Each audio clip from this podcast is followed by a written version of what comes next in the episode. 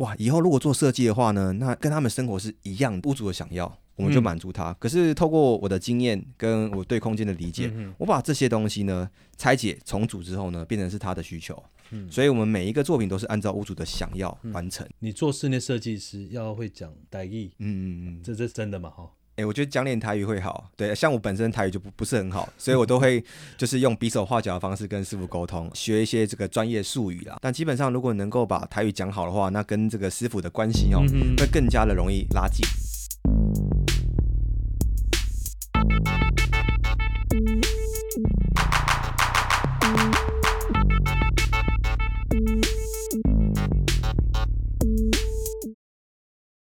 Hello，这里是莱雅尬设计。这集的 Podcast 是第十四集，也有一段时间跟大家来聊聊设计哈。今天呢，这个项目呢，这个设计的内容呢，也是我个人本身也很感兴趣的一个内容。好，那自己也有从事这方面的这样的一个作品，作品也不少。好，不过我们今天请到这个是获得非常多大奖的室内设计师哦。好，那他现在呢自己有开设一个设计公司，叫遇见设计。好的主理人，我们的谢玉红谢老师啊。掌声鼓励。Hello，大家好，我是遇见设计的主理人谢玉红。那不管是我的客户或者学生，都叫我 Max，Max 老师。是，因为我之前有上过老师的课啊，谢谢谢谢。上 Schedule 啊，Schedule 啊，我那时候很紧张，很紧张。对 对对，因为我坐在里面嘛。对啊，当然是这样子。我坐在里面，非常的格外认真啊，格外认真的，真的。嗯，我也很认真的，认真在学。不过老师，我有点忘记内容。没关系，因为其实。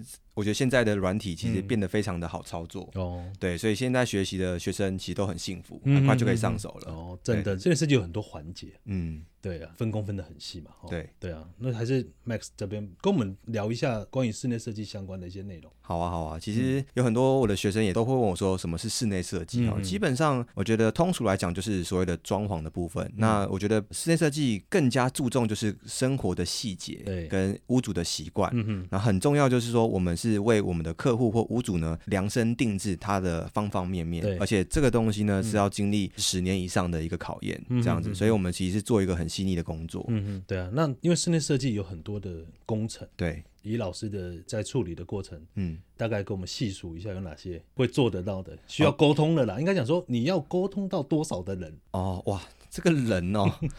哇，真的很多哎！基本上我们从业主这一段来讲，或许就是一个家庭嘛，哦，你三到四个人，这很基础，最一开始的部分也是我们的机会。对。那如果进入到工程阶段的话呢，我们就至少会有十个工程，至少哈，拆除泥做水电木工、油漆、玻璃等后面的装饰的材料。那基本上，如果我们算十个工程来讲，每个工程有三到四个师傅的话，那就是三十个到四十个人以上的的沟通这样子。对啊，对啊。你要遇到这么多的工程，嗯，跟沟通的环。节，嗯，那在入行的时候，这不就是一件很难的事情？应该说，入行其实非常容易，因为其实这行业确实需要很多的人才来做协助，能够把关或者能够掌控这些工程的细节，其实还是要靠时间累积。嗯嗯但其实它有一个很简单也很重要的一个点，就是您愿意投入，其实就可以了。对，这样子就是要热忱热忱，对，要热忱，没错没错。对，哦，之前有听过一个，你做室内设计师要会讲台语，嗯嗯嗯，这这是真的嘛？哈。哎，我觉得讲点台语会好。对，像我本身台语就不不是很好，所以我都会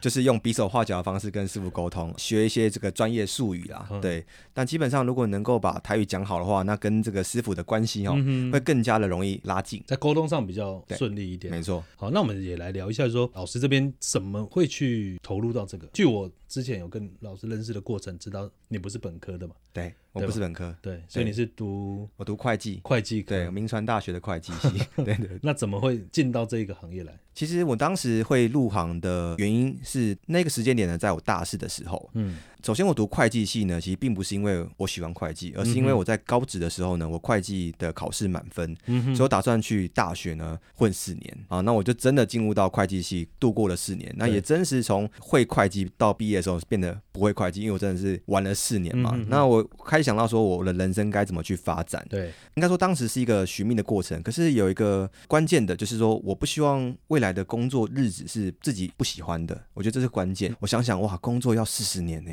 对，对啊，才。能才能够到表定的退休嘛？哇，那这四十年我觉得真的太长了，所以我觉得一定要找到一个自己喜欢的事，这是第一个契机。然后第二个契机是我们念大学的时候呢，民传附近有一个很棒的学校叫做实践大学。对，然后我常常常去那边找朋友啊，或看他的环境。嗯，那我觉得说他们的学生都很都很帅，哦，拿着这个笔电呢，在他们的学校草皮，然后可以就是创作啊。哦，我觉得哇，以后如果做设计的话呢，那可能跟他们生活是一样的。嗯嗯。哦，所以我觉得做设计一定很帅，然后想要做自己喜欢的事情。对。然后包含我之前的一些。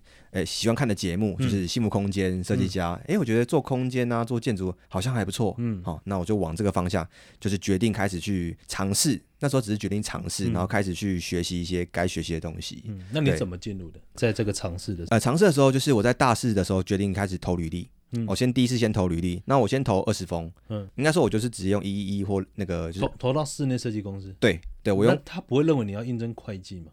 没有，我我就是应征这个设计助理这件事。设计助理，所以想当然就一封都没有找我面试，一封都没有。对对，然后呢，我再请那个实验大学的朋友，嗯，懂设计的哈，把这个我的履历美化一下。嗯嗯。对对，然后再再请我再投十封，嗯啊，终于有一封找我做面试了哈，所以三十封只有一封找我做面试。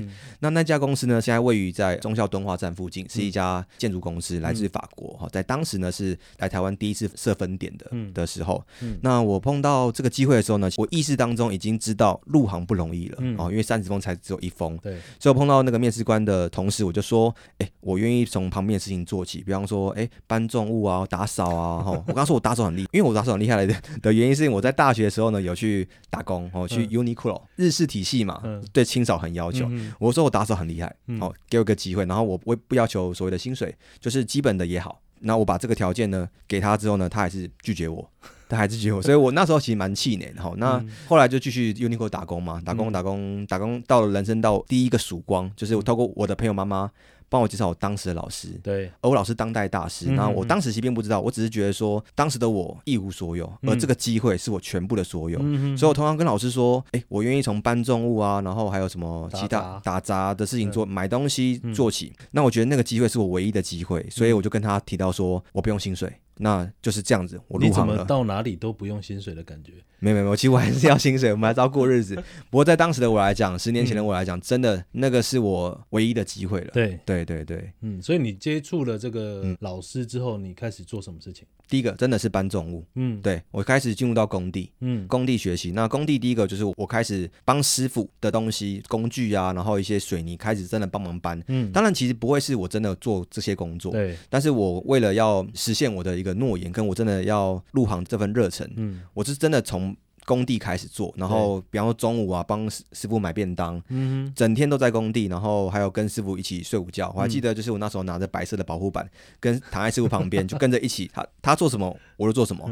可是当老师来工地的时候呢，我就马上准备好，stand by 准备好，然后老师看交代什么我就做什么。嗯好，那这是工地的环节。其实让我进步的关键是我当时平均早上八点到老师底下的咖啡厅，因为老师其实当时早就退休了。嗯嗯。哦，然后他为什么说他是大师啊？是因为他的。客户都董事长们的家，对。然后他当时这个，我们讲说一些贵族的家庭，这个四房小儿子，对，从美国回来台湾，然后在天母买了一个买一栋别墅，这样子，请老师设计。嗯，我就是哎，这个是我第一次学习的案子。嗯对对对。啊，那在那过程当中，就是老师会一步一步的哈告诉我说他为什么这样设计。嗯，好，那以及这个屋主他考量的点是什么，还有室内设计的一些重要的观念，一步一步，然后从工地从设计不断的印证。在那过程当中，我就学习了三年，嗯这样子。做设计有些软体的辅助。对，这软体的也是老师教你，这位老师。不是。不是，我那时候还没遇见您。还没遇见喝彩这个这个平台，那时候就是去一家很小的补习班学 CAD，就这样子而已。所以你自己额外还有再去上课，对不对？对，这一定要，因为我们不是本科系嘛。所以老师他不会 CAD，不会啊，他是上一，就是怎么讲，他年纪其实当时碰到他的时候，他已经六十四岁，他是属于第一代台湾第一代的设计师。那确实他美感真的是很值得学习，可是他的手法都是手绘，手绘嘛，手绘手绘，对啊。那他的工程实务应该很强，超级强，超强嘛，对，应该也是以这个概念对进来。才有办法在领域里面占一席之地。对，然后我觉得很关键是他，当时我碰到他六十四岁了，今年七十四了，嗯，他的美感真的是非常的前卫跟简约，这是很关键的。我觉得还有一个我觉得很幸福的点是，在老师的年代来讲，其实并没有什么网络嘛，哦，也没有什么任何的什么平台，哦，老师的这个方式呢。其实是，哎，他接了一个新客户，他会把新客户呢介绍给旧客户认识，大家彼此认识，认识完之后呢，会让新旧客户以及老师之间吃饭，然后甚至呢就是邀请新客户到旧客户的家里。哦，新的去看他家的，去去看老师的作品，这招不错，这招不错，很棒。对，但我就是用这个方式，我就陪同这身边嘛，然后呢，我就呃看到老师八个作品，因为空间都很大，这样子，然后都都很美，真的，而且很奇妙的是哦，基本上这几次经验呢，有大概四五次，就是我我们去的时候，其实屋主都不在，嗯，哦，然后呢，就是管家打开门哈，然后进去我就等待嘛，我我也不敢去乱走，就是走。就站在这个玄关或客厅，哦，然后四处的这样子看看看，老师就跟我讲说，哦，他当时这样做是为什么？哦，配什么配色等等的，我就是用这个方式晋升的，在老师这边学习。对对对对，哇，这个这个经验实在太难得了，真的啊，很难得啊，我也觉得这一般人也碰不到吧？真的，我想我有这个机会，其实很大关键是，我就真的想要入这行。对对对，就这么很很很简单。因为其实这种机会要牺牲很多了。嗯，对。而且在这个这个过程里面的时间啊，或者是什么都很长。对，都很长。但是有人愿意这样带，哇，这个对于，因为我刚刚看你得了奖的内容很多。嗯。我觉得这个应该是很重要的一个因素，非常重要在这里，因为你看到的东西有很多，在学习这个室内设计的过程里面，他并没有机会去接触实际的暗场，对，更别讲到说有人会愿意来分享，说我怎么做怎么想的这个事情，对，难怪你现在来当老师，你应该很愿意分享吧？很愿意分享啊，所以都很开心跟同学们分享说，哎，好，你所学习的这个案子的一些空间的逻辑怎么理解，对，颜色怎么搭配，以及怎么去做一个舒适好用的空间。对啊，在这个设计学习啊哈，有关于室内设计哈，因为当然这行我也做很久，是。哦，其实对室内设计一直有一个憧憬，就是说如何把同学教好，嗯嗯嗯，教会了，嗯，所以在喝彩的课程里面也融合了这一个部分，对，好，老师也可以大概聊一下你在代课的这个过程，对室内设计的部分。了解，嗯，因为其实像我自己本身从这个食物开始学习嘛，也让我做了很多的累积，嗯，所以我也觉得说食物的这个累积是很重要的哈。那所以像我们的课程就会有所谓的校外教学的部分。那然而每当我带同学们去校外教学的时候呢，我会尽可能在有限的时间内讲这个空间该注意什么，嗯，以及注意的时候呢有没有哪些替代方案，替代方案的一些优缺点，嗯，好，去去怎么去做判断的。因为其实工程呢材料工法很多种，也也没有对错，对，完全是符合屋主的需求跟想要。那每一个选择的背后，它所带来的效果或者是它的长久性都不太一样。嗯哼，但都没有对错的情况之下，我们怎么判断它？嗯，对，好，那所以在课堂上，我就是跟大家分享这些很多实物的细节。嗯，然而这细节之前呢，其实还在回到说我们课堂上规划的这些空间的动线，对，以及你有概念，可是你总是需要把它专业化嘛，所以需要到 CAD 甚至到三 D。嗯，好，我们都告诉他该怎么去呈现，让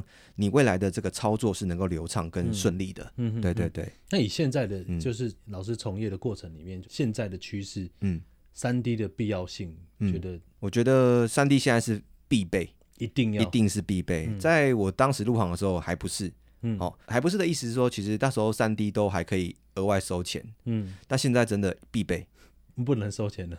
我觉得现在很难诶，很难，因为其实各家公司也都把三 D 变成是一个呃标配的标配的部分。对对对，那事实上，其实，在十年前，在刚入行的时候，其实三 D 这个软体。非常的复杂，坦白讲非常复杂哈。但是现在已经过了十年嘛，科技日新月异，嗯，对，所以现在软体真的非常非常容易，而且我都常常跟学生讲说，哎，三 D 真的值得学，值得学，因为其实它是可以直接的用立体的方式学习空间，嗯，同时在业内当中帮忙制图三 D 的工作其实很多，嗯，对，所以其实它是一个很容易变现的一个能力，嗯嗯，对对，所以都很鼓励大家学。所以所以在在案子沟通的过程里面，三 D 有帮助。到你缩短沟通的时间，当然当然，跟拿到案子的机会，当然这个是一个关键之一啦。关键之二还是要靠着你的一个专业，我们讲说怎么去描述你的空间，以及如何让你的想象，然后呢放到屋主的脑袋里。对，好，这个很这个是一个沟通的部分，这个需要时间。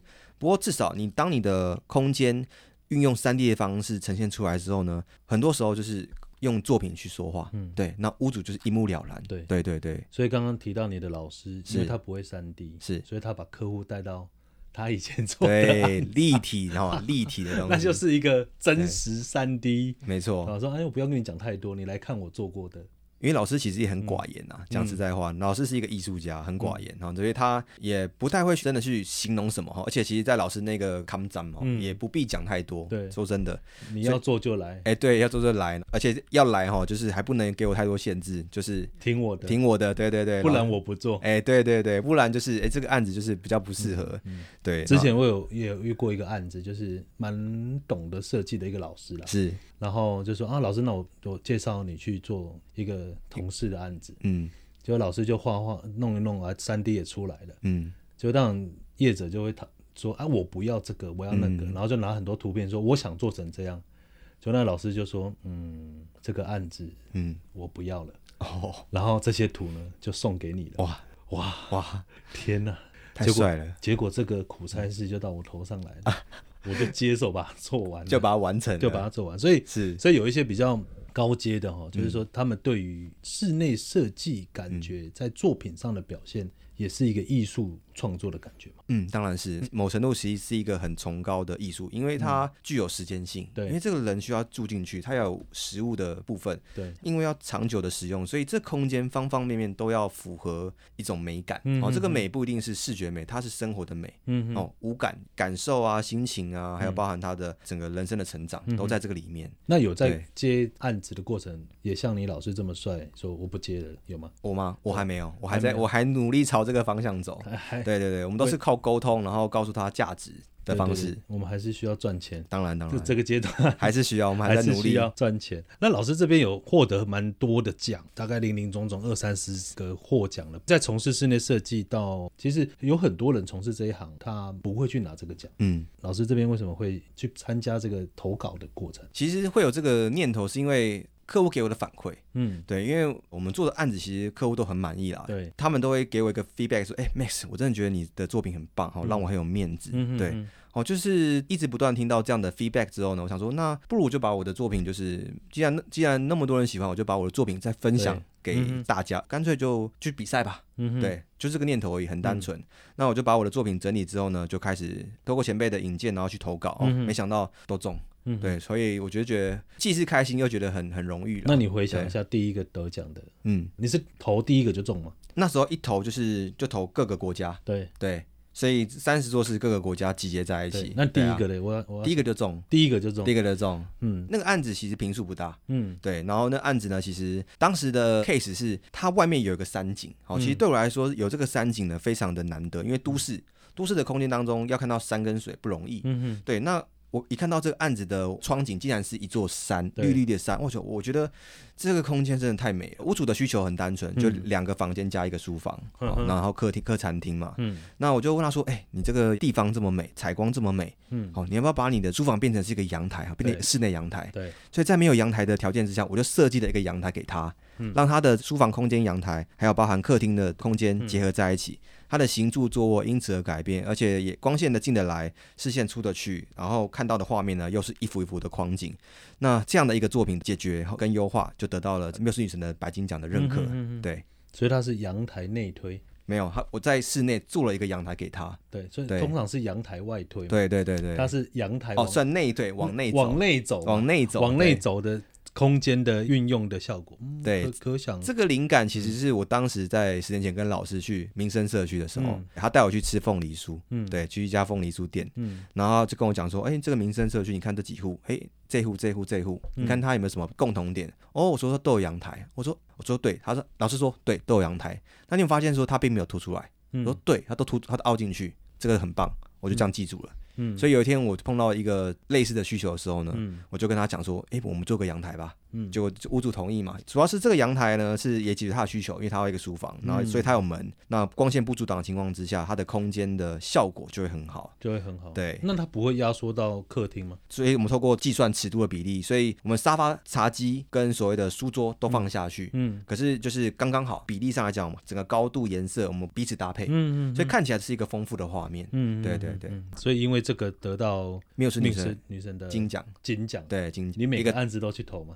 诶、基本上是都会去投。对对。然后我觉得替客户也让他家是一个国际作品啊，也是很棒的。嗯嗯对啊，那得奖对你接下来的室内设计的案子的影响有直接的帮助？不能说直接，不过我觉得是一个很强的间接帮嗯助，因为现在碰到的客户的，我们讲他的嗯课程呢，其实都是更加细腻的、更加要求的哦，嗯所以在这样的一个我们讲过战场之下，其实得奖是基本的，基本基本的都是因为一一定要这个 come 战嘛，才能够进入到这个 level 哦，所以基本上是有直接的帮助，没有错。那会让你的案子变成是单价变高，嗯不会，不会其实得奖跟单价没有关系，不是啊，因为你接触到的客户，他会变成是他的层级 label 会比较高一点，会比较高一点。会因此而说，哎，我可以拿到的，因为有的的试装的部分有一些的预算是很低的，嗯，或者是有一些概念不好，是。对你接的案子都是依你的想法走为主嘛。没有依客户的想法，但是如果客户他本身是对于试装没有概念，他只是拿很多图片这样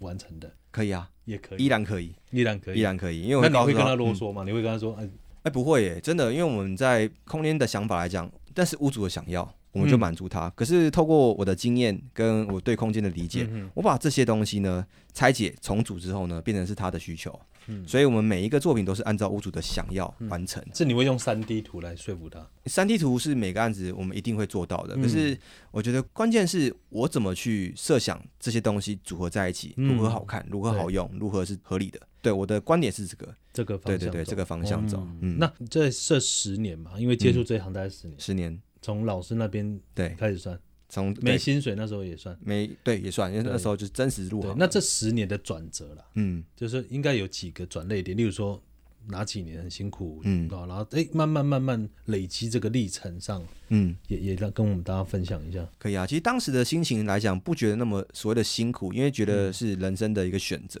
因为我是选择这条路才开始走这条，我觉得这是梦想的路。嗯对我来说，嗯那我觉得我人生当中有几个关键节点，第一个就是碰到老师的，学习了三年，嗯他让我打开视野。哦，那时候还开玩笑说，哇，我原来这个摄设计的这个落差可以这么大。嗯，对对对，然后这是第一个，嗯第二个是说，其实到有一个层次，它是让我去看到，哎，大陆的案子，嗯，对大陆的设计案，建筑怎么去运作的哦嗯，然后以及那边的一些要求哦嗯，这是一个规范的学习。嗯。第三个阶段呢，其实更特别，哦有人就邀请我做内部的一个创业，哦，嗯就是我替我的老板然后去做出一个室内设计的品牌，然后嗯。让他打造嗯，哦整个公司制度体系这样子。嗯这是三个关键节点，也让我在不同的阶段当中学到我觉得很关键的部分。嗯。那我觉得很开心，就是有一个机会，觉得自己准备好了，我就出来了，对，就成立遇见设计。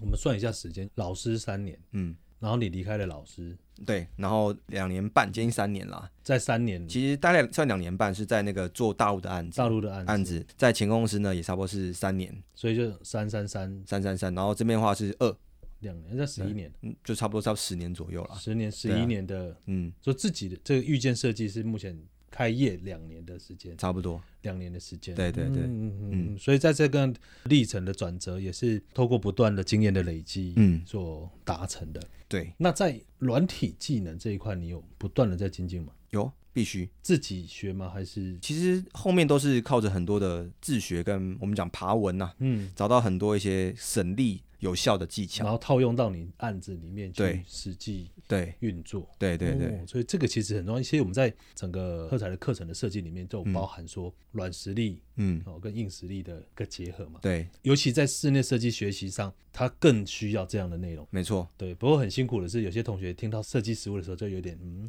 我还是比较想要碰电脑的感觉。哎，对，但是我都会跟学生说，其实实物是让你的美感能够真实呈现的必要知识。嗯对，它真的是必要知识。对它的那个提升的状况，它是很需要。因为一般我们学平面设计嗯来讲的话，它可能就像刚刚前面跟老师聊到，就是说你要对到多少的工种，嗯你要对到多少的一个人员的沟通。嗯但是在平面设计或是其他设计，它可能遇到的没有那么多人，对因为它的那个状态上其实不是暗场这种的过程。对，还碰到的人的类型也也差很多因为我们是面临到工程业，对，工程的差很多。工程那一开始有没有被欺负？其实我还好哎，我觉得我蛮受到工程人员的帮忙。像我第一次入行的时候，就在老师的那边工地学习嘛。嗯，那我想可能是我的努力的这个心哈、感动了他，然后我的但是当时木工师傅就把我邀请我晚上去他们家吃个饭，嗯哼，所以他当时告诉我，哎，当时的这个五金啊、哦铰链啊该怎么用，真的他邀请我，对，嗯。呃，他他姓华的华师傅，我我永远记得他。嗯。哦，那那次是很棒的经验，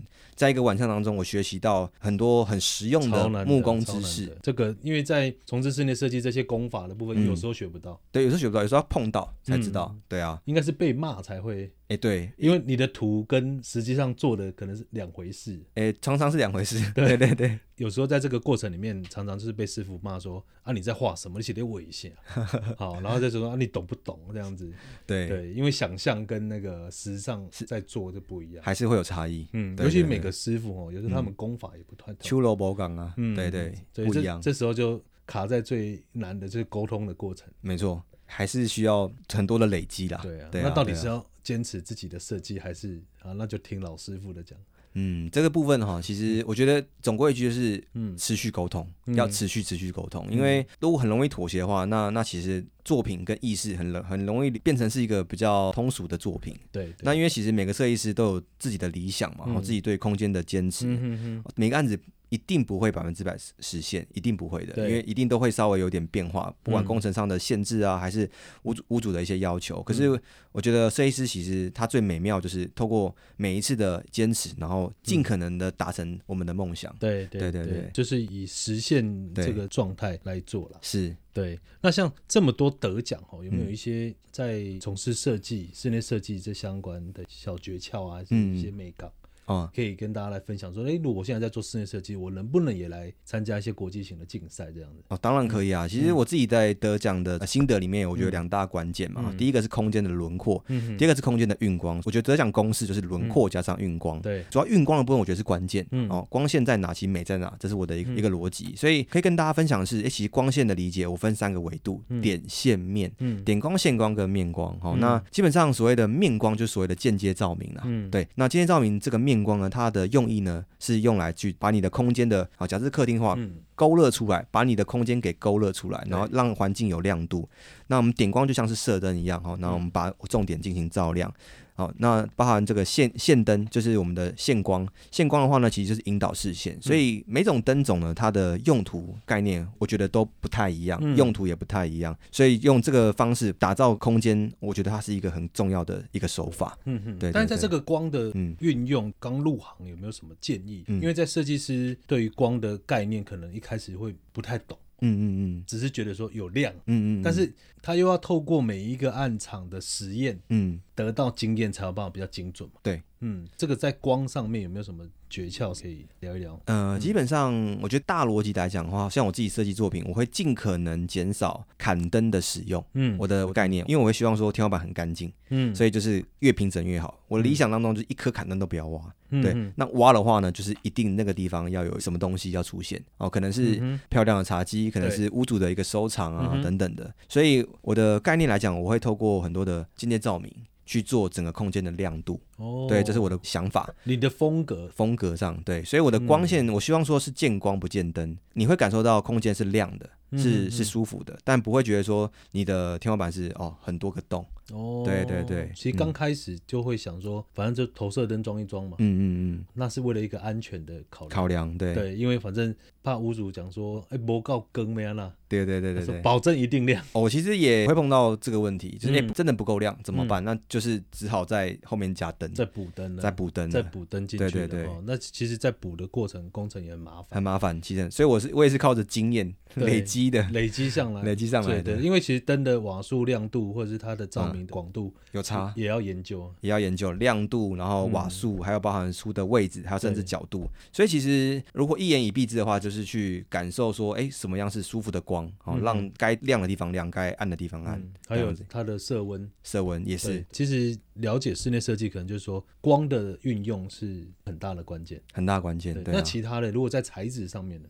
材质上面来讲的话，应该说光线的坐落点呢，其实我就希望它的材质是雾面的，所以我大部分都以雾面的材质去运用啊，不管地板啊、墙壁都以雾面去做。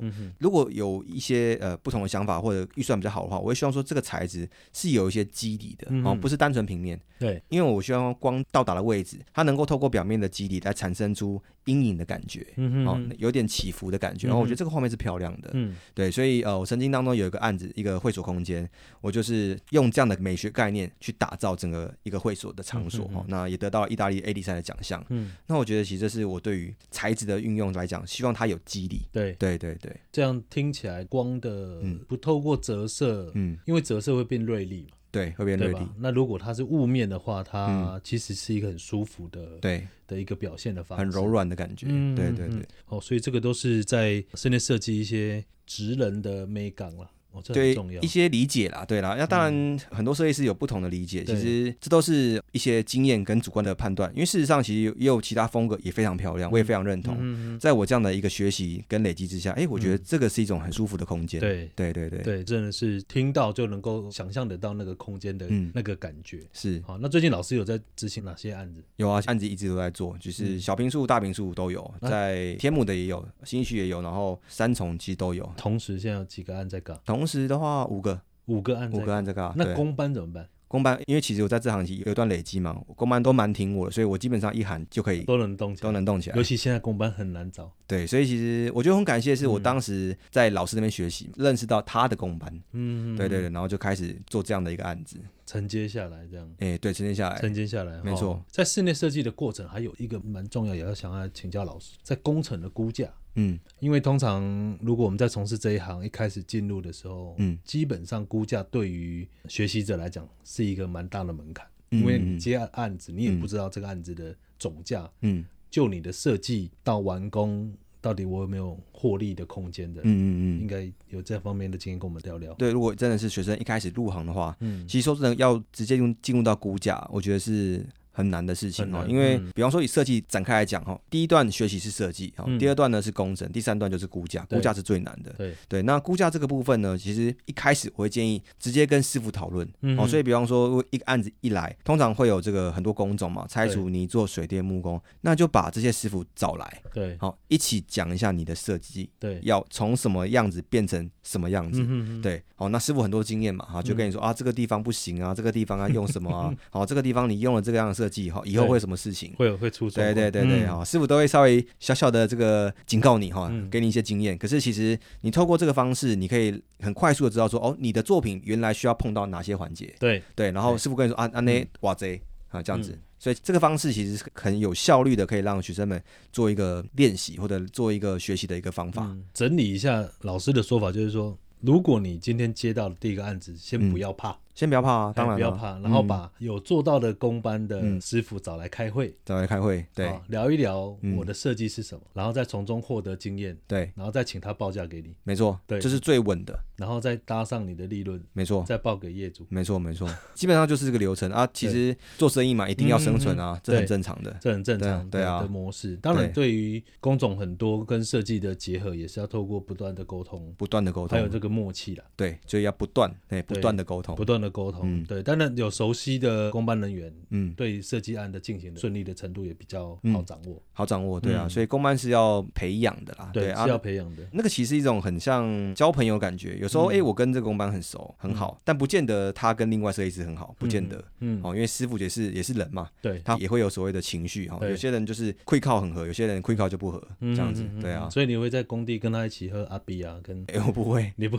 我不会，我都但我都是常常跟公班吃饭，然后吃饭，对对对，买饮料。什么的，饮料啊，那种基本的，然后一些细节或者他们在乎的东西，我尽量的提前给他们，嗯，这样子，我让他们了解了，其实让大家好做事，好做事，这个是很关键，在室内设计这一行的内容。是。对。那老师，你从开始学习到自己出来接案子，然后到教学，嗯，那我们来聊聊教学这一块，嗯，怎么会投入？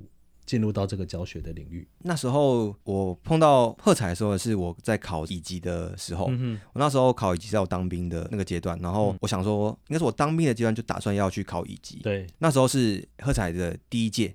嗯一级的第一届的班级，嗯第一届，对对嗯对，我就报名了。哦，对，嗯然后我报名之后我很认真，嗯对，我说我一次就过。嗯，对，那时候的课堂上的老师，哎，觉得我还算是不错，嗯因为我算是一点点业内嘛。对，然后我又来学，他问我说要不要来教教课，嗯哦，就是这个契机。嗯，对啊，事实上，其实当时他找我的时候呢，我先拒绝，因为我想哇，这个从没想过说当老师这件，真的没想过。对，然后后来他又来找我一次的时候呢，我我就想想，嗯，不如就给自己一个机会嘛，嗯试试看，试试看，对，试试看。嗯，所以我就说、啊好，那我来试试看。嗯，所以那时候就是做了很多的学习跟备课啊，然后没想到一上场，其实跟我想的不一样。对，嗯因为学生其实很灵活的，对，对对对，所以也用这个方式开始展开教学的人生啊，我觉得是很开心的过程啊。对那，在教学上应该也获得很多，在准备到上台到教的过程，其实也收获跟一般是不一样的，不一样，不一样完，全不同。完全不同。嗯，对，事实上，其实我觉得透过教，我反而更清楚我当时的设计在想什么。嗯，嗯，对，因为那是一个整理的过程嘛。对哦，因为我们很会做，但是我们不一定很会说。对为了要能够说得清楚，所以我们就会整理思绪。其实回到业界或者是在教学的课堂上，两方面的整合会嗯让自己的程度也不断的在向上爬升。不断的，对，对，因为其实有时候做哈，嗯，到准备要教，它又是不同的领域。不同领域，对啊，。但是因为教反而提醒自己说，哎，我还有很多嗯基本面的，或者是能够在精进的部分的提哦升。，很多嗯，很多，对，所以其实，在喝彩的老师啊，为什么都是要用夜师？嗯，因为夜师一方面不容易啦，我们要找来说，老师你要会讲啊，会准备啊。有些有些夜师很会做，嗯他不会备课，对，而有些上台会怕，嗯，好、就是诸如此类问题很多。是哦，所以要好好珍惜 我们谢老师哈的课堂上是，好的分享。其实今天聊很多哈，跟老师这边聊到很多室内设计的案子哦。嗯，这这可能一聊可以再聊聊更久一点点。哦，应该聊到可以工早早上吧，工地 案场工地可以聊很多欸，内容哦，因为今天稍微在录节目之前有跟老师在外面稍微聊天一下，有看了老师的几个案子哈，都令我非常惊艳啊。小小平数的装潢的单价也不便宜。我们的工下很重，对啊，嗯方方面面每个细节，对，对，看出来就是非常精致的内容哦。其实，在课程的学习的过程，我们也带入了很多实际安藏的东西对，没错，到现场来没错。哦。所以现在公司有有多少人？有现在公司吗？哎，总共如果主要成员是四位，四位成员对，四位成员四五个案子这样在在执行。在执行。OK，很棒。今天也聊得差不多哦，所以今天老师有带了两本书来哦，这个两本书我也很想要哦，不知道老师可以再多准备个两本给我。好，今天我们节目当中在聊这个室内设计，所以呢，在今天哦，老师也推荐了两本非常棒的跟室内设计相关哈、哦，一个一本是全球旅店的空间设计趋势啊，这本也是典藏等级的。哦，对，我觉得这本很棒，因为旅店其实是一个很需要秀感的对，项目。嗯嗯好，那透过这本书，其实大家可以很快速的去掌握一个框架，嗯去进行学习。对，对这个很棒。另外一个是全球空间设计大奖台湾视协名人录啊，是对这一本，对，嗯。这本也很棒，因为空间其实有不同的项目嘛，像刚刚是旅店，对，那也有所谓的商业空间、住宅，其实都有。对，好，那像这一本的话，就是集结各个知名的一些设计公司的案例，好，嗯。然后可以透过这本书呢，去看到很多的风格跟不同的空间理解。对。对，所以其实，在室内设计这一块，不论是各个暗藏的学习，嗯。教学上的学习，还有所有其他补充的嗯，的知识，这应该源源不绝都对。不断了，必须不断一，一定要做。尤其因为领域很广，是哦，然后内容也很丰富，真的真的。哦，所以用到的东西一定要透过学习的方式来增加。没错，而且质感一定要好，所以你的养分才会足够，对，不然到时候有时候设计起来说，怎么你还在做十几年的那种感觉。会有很多误会啦。对啊，好，OK，好，节目到这边，我们这两本书呢，在抽奖的资讯呢，锁定我们喝彩设计学院的 FB 的官方粉丝团。这边呢就可以获得哈，由老师这边来提供两本对于室内设计非常非常受用的典藏等级的书籍，嗯，好，也能够帮助各位在对室内设计有兴趣的人，好，能够提供一些好参考，是。好跟学习的方向。对，OK，今天跟老师聊的还可以啦，OK，很棒，觉得很开心，能够分享一些。有感觉跟业主在聊天吗？哎，不会，就很放松，很棒，很放松。对啊，跟同业我觉得是同业在聊天，同业在聊天，对对对对，哦，我也很喜欢这种室内设计的过程，是。哦，希望有机会再跟老师多讨教一下。哦，别这么说，就互相学习，互相学习互相学习，对对对有一些暗场做不完再 pass 给你做。是，谢谢谢谢老，师，好，谢谢非常开心，谢谢。谢谢。